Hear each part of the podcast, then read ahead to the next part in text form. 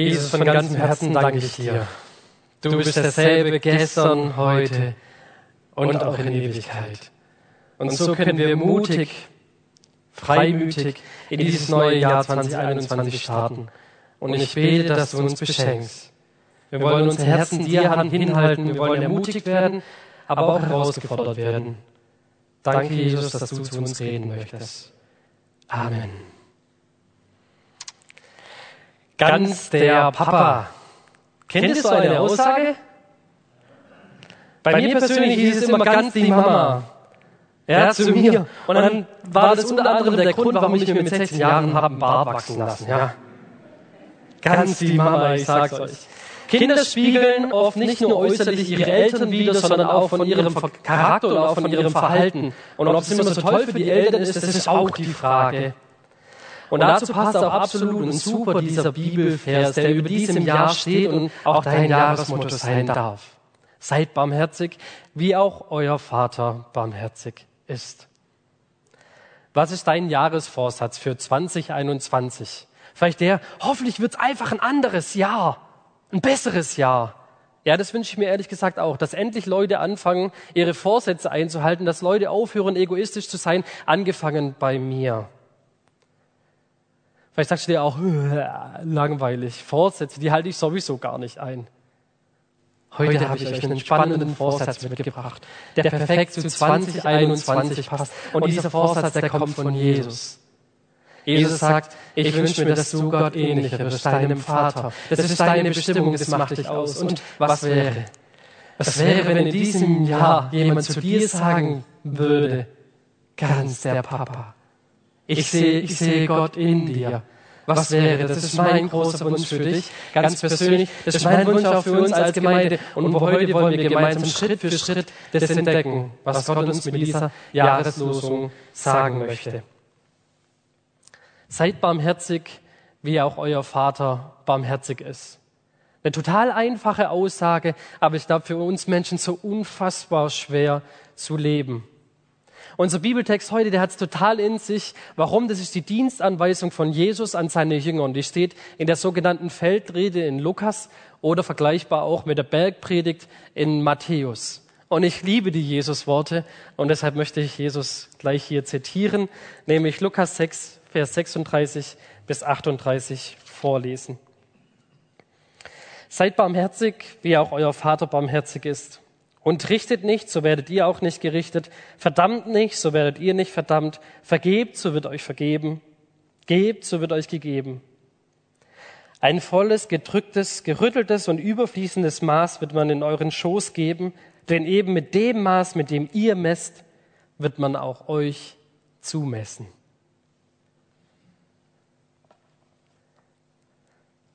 Es geht hier um Barmherzigkeit als eine Lebenshaltung. Seid barmherzig, wie auch euer Vater barmherzig ist. Und damit wir die Dimension dieser Aussage nur annähernd verstehen können, müssen wir uns mal vor Augen malen, was es bedeutet. Barmherzigkeit heißt tätige Liebe. Barmherzigkeit ist das Wesen Gottes. Es ist ein absolutes Markenzeichen. Das macht ihn aus. Er ist der Vater der Barmherzigkeit, sagt Paulus einmal.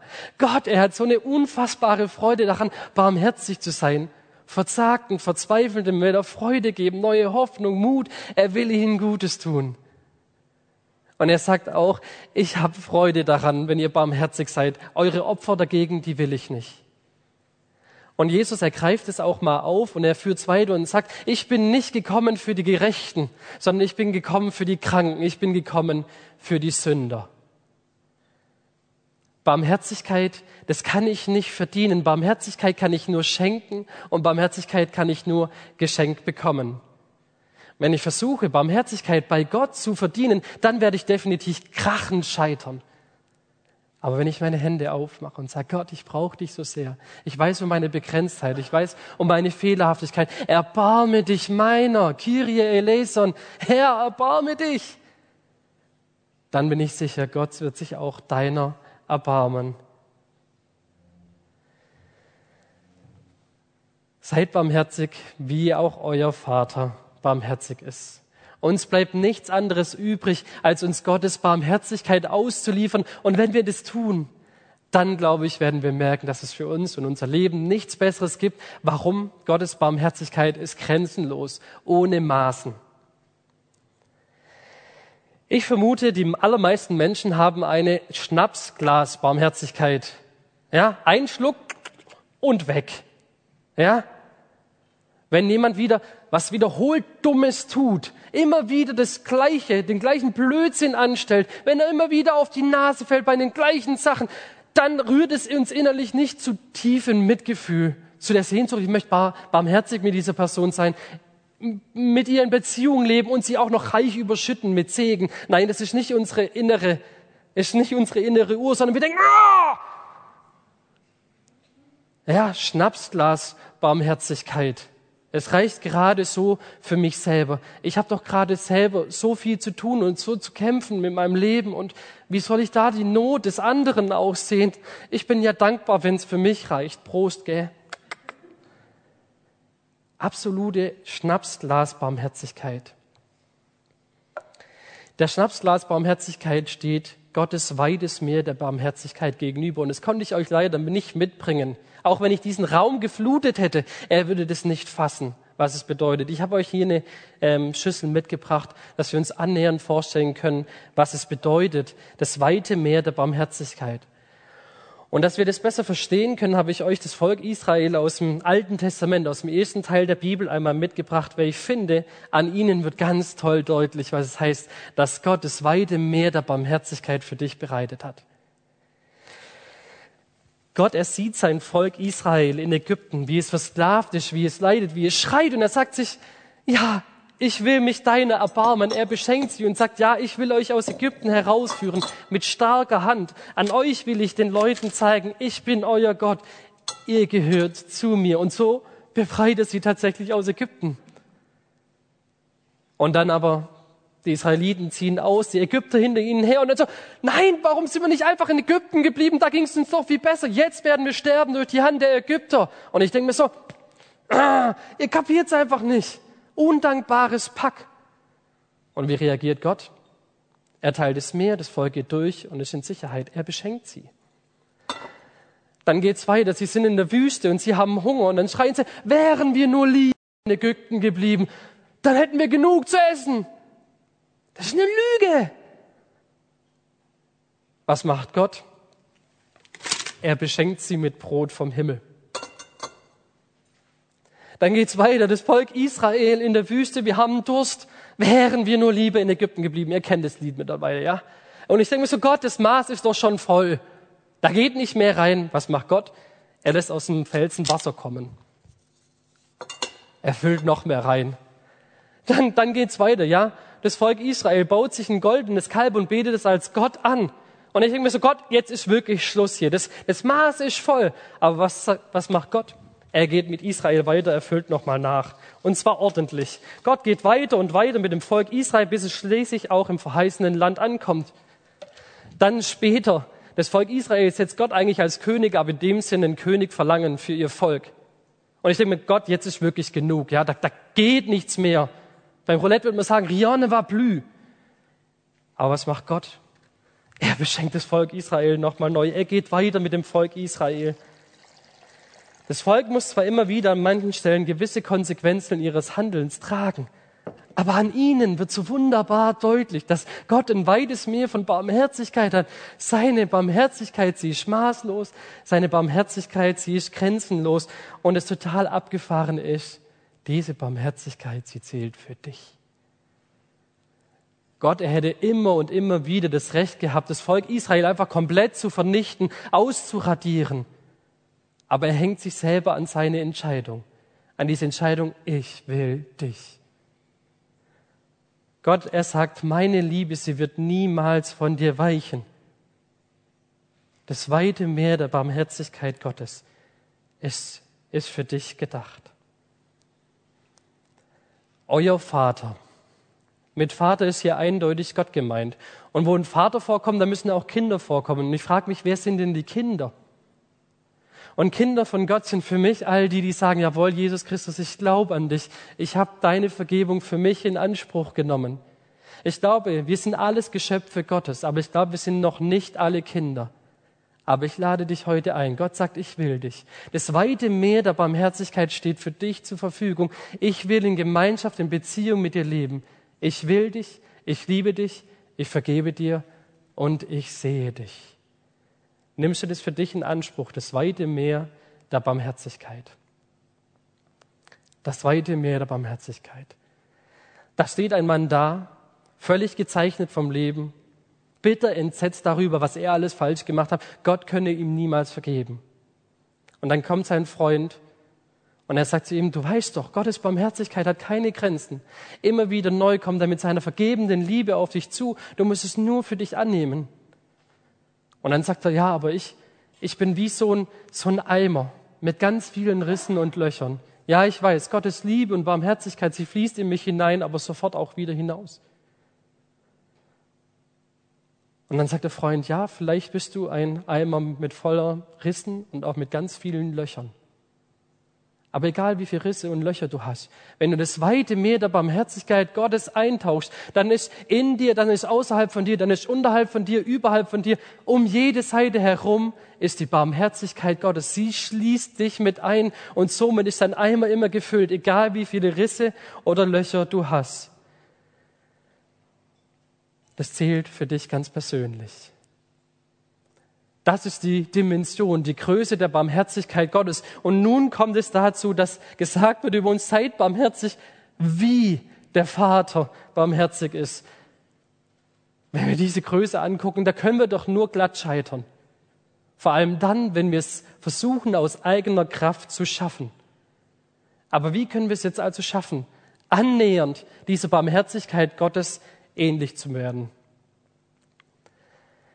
Dieses seid barmherzig kann man auch übersetzen mit werdet barmherzig. Das heißt, wir sind in einem Prozess. Wir sind Lernende.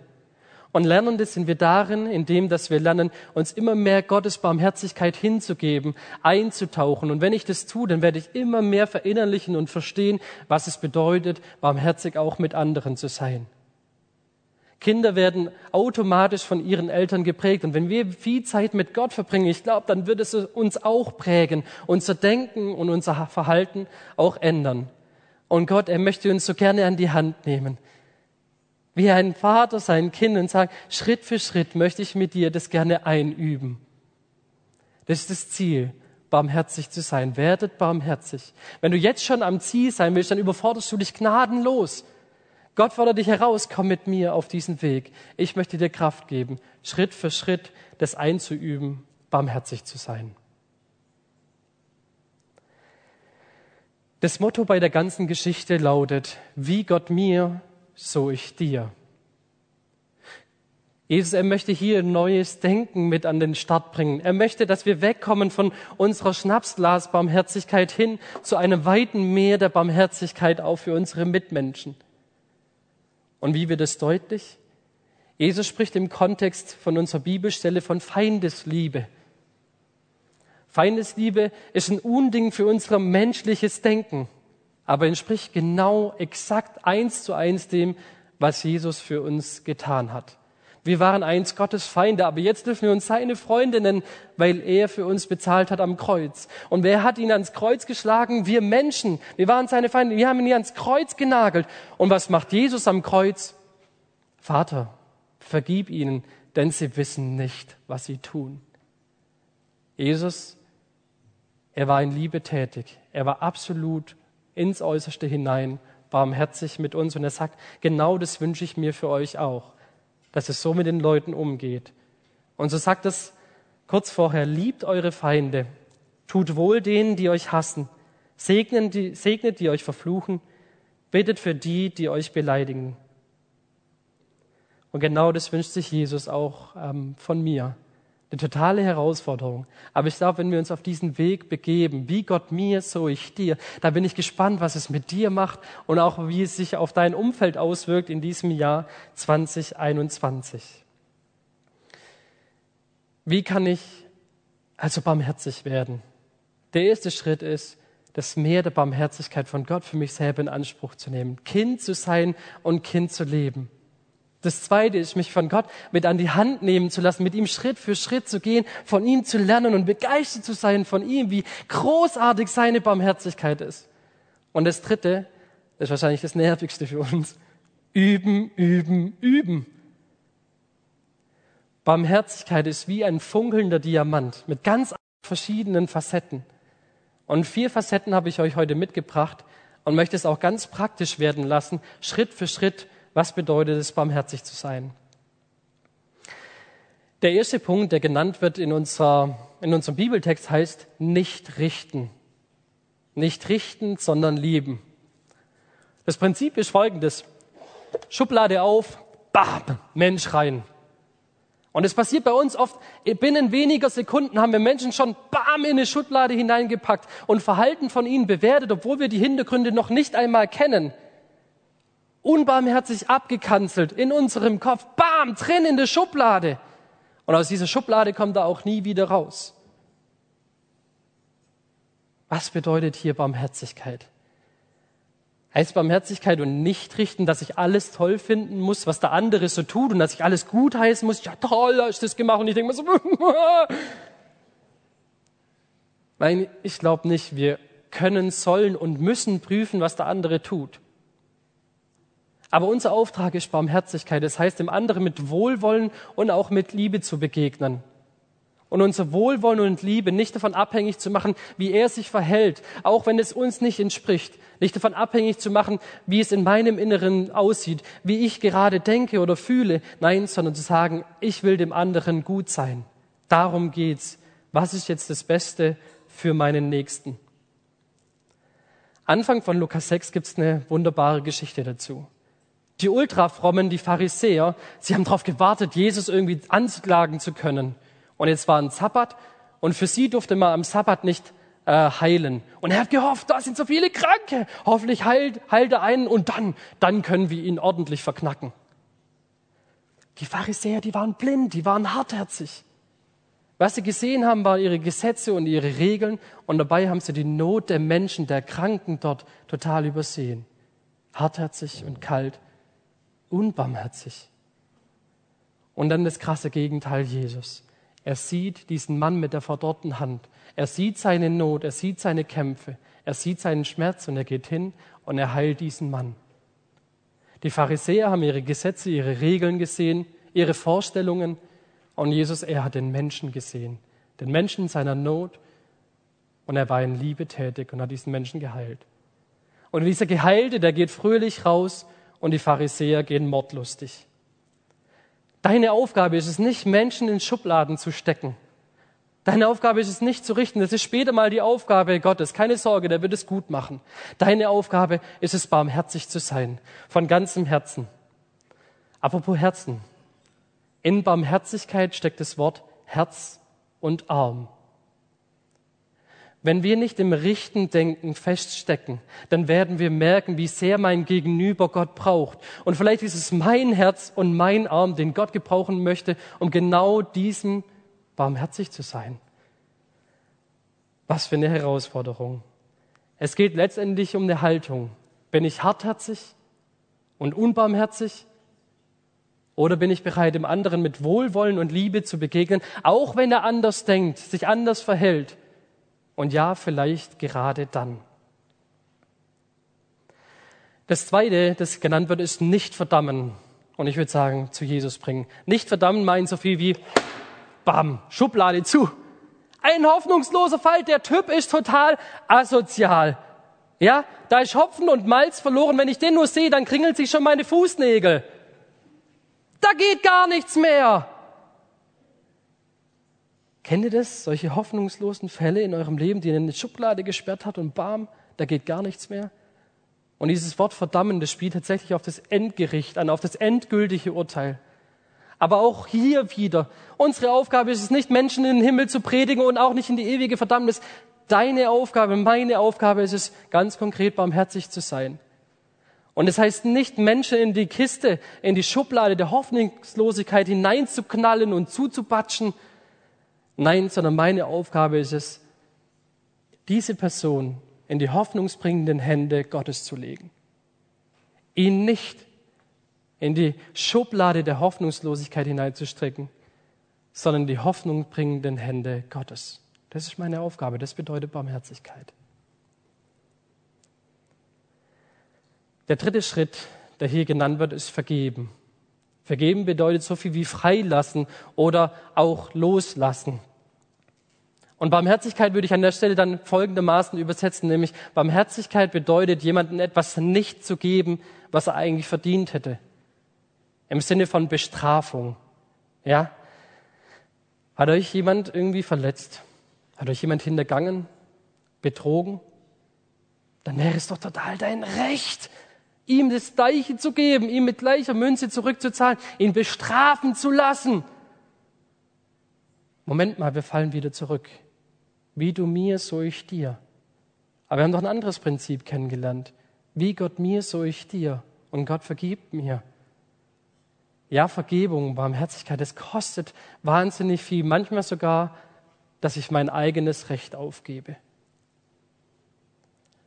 Und jetzt hier an dieser Stelle von Vergebung und auch allgemein bei Barmherzigkeit, da drängt sich mir eine Frage aus.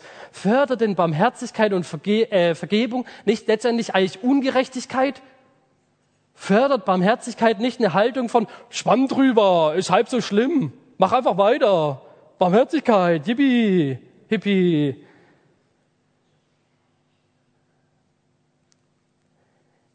Jesus, er bringt diese zwei Pole zusammen. Barmherzigkeit, absolute Barmherzigkeit und absolute Gerechtigkeit. Er schafft Vergebung, die ihn alles kostet. Und diese Vergebung, die finden wir am Kreuz. Jesus bezahlt dort für alle Ungerechtigkeit, die ich getan habe und die an mir getan wurde. Jesus, er schafft Vergebung, die frei macht, die mich frei lässt und die mich leben lässt. Vergebung und Barmherzigkeit das heißt niemals gut, was dir an Unrecht in deinem Leben angetan wurde. Das heißt es niemals gut. Aber was Vergebung schafft, es macht dich und deinem Schuldiger und dem, macht es frei. Denn es steckt ein ganz großes Problem darin, wenn man nicht vergibt. Man ist nachtragend. Und das Problem beim Nachtragenden ist, wenn ich der Nachtragende bin, dann trage ich selber. Nicht der, derjenige, der verletzt hat, trägt die Last, sondern ich selber. Wenn ich also vergebe, wenn ich den anderen freilasse von seiner Schuld, dann werde ich auch selber frei. Wenn ich freilasse, dann werde ich selber auch freigelassen werden. Das ist das Prinzip, das Jesus sich hier wünscht. Barmherzigkeit heißt jemandem etwas nicht zu geben, was er eigentlich verdient hätte. Und jetzt kommt noch einmal eine radikale Steigerung, nämlich viertens geben. Das Maß nicht nur voll machen, sondern das Maß komplett über die Grenzen hinaus, über die Maßen hinaus zu sprengen. Denn Barmherzigkeit bedeutet, jemandem etwas zu geben, was er nicht verdient hat, nämlich Gutes. Im Prinzip Gottes unterwegs zu sein, sei es materiell oder immateriell, auf ganz unterschiedlichen Wegen. Gott sagt, gebt reichlich. Offene Aufmerksamkeit anderer Menschen. Und die ist zu jeder Zeit da. Und dann auch noch in tätiger Liebe unterwegs zu sein, sein Herz bewegen zu lassen und sein Arm gebrauchen zu lassen. Das ist das, was Gott sich hier wünscht. Und du hast auf jeden Fall was zu geben. Und wenn es nicht materiell ist, dann hast du ein Herz zu geben und dann hast du einen Arm zu geben. Dann kannst du mit anpacken. Du kannst Gespräche mit einsamen Menschen führen. Wo ist um dich herum Not? Wo will Gott gerne dein Herz und deinen Arm gebrauchen, um anderen Menschen etwas Gutes zu tun? Und das heißt Barmherzigkeit. Zumindest, wenn wir es nicht aufrechnen, wenn wir sagen, was bekomme ich denn dann zurück? Gott, kriege ich dann ein paar Credits im Himmel, sodass es mir dann besser geht, dass ich dort in einer Luxussuite wohnen darf? Nein, sondern wenn ich es in Liebe tue. Das bedeutet Barmherzigkeit. Jemandem etwas zu geben, was er nicht verdient hat. Das waren vier Schritte, vier exemplarische Wege, vier Facetten von Barmherzigkeit wie wir es ganz praktisch leben können. Und ich bin wirklich gespannt, wie es dich und auch dein Umfeld verändert. Und zum Schluss habe ich eigentlich noch das Brisanteste in diesem Text aufbewahrt. Ja? Habt ihr die Halbsätze gelesen nach diesen Facetten für Barmherzigkeit? Ich fand die ziemlich krass. Die heißen so, richtet nicht, so werdet ihr auch nicht gerichtet, verdammt nicht, so werdet ihr auch nicht verdammt, vergebt, so wird euch auch vergeben, Gebt, so wird euch gegeben. Sind es jetzt eigentlich hier Drohungen von Jesus? Drohungen von Gott? Muss ich es mir also doch selber erkaufen, selber erkämpfen, selber schaffen? Wie, wie ist das Ganze zu verstehen? Für mich ist Vers 38 ein ziemlich guter Schlüssel dafür, denn da heißt es, denn eben mit dem Maß, mit dem ihr messt, wird euch auch zugemessen. Ich möchte mal deutlich machen hier anhand dieser zwei Sachen. Jesus sagt letztendlich, du musst dich entscheiden, entweder Unbarmherzigkeit oder Barmherzigkeit. Du kannst nicht mit zweierlei Maß messen. Du kannst nicht für dich selber das weite Meer der Barmherzigkeit von Gott in Empfang nehmen und es feiern und dann aber eine Schnapsglas Barmherzigkeit anderen Menschen gegenüber leben. Jesus sagt, das, das funktioniert nicht. Und er warnt ganz scharf davor. Er sagt, tu das nicht.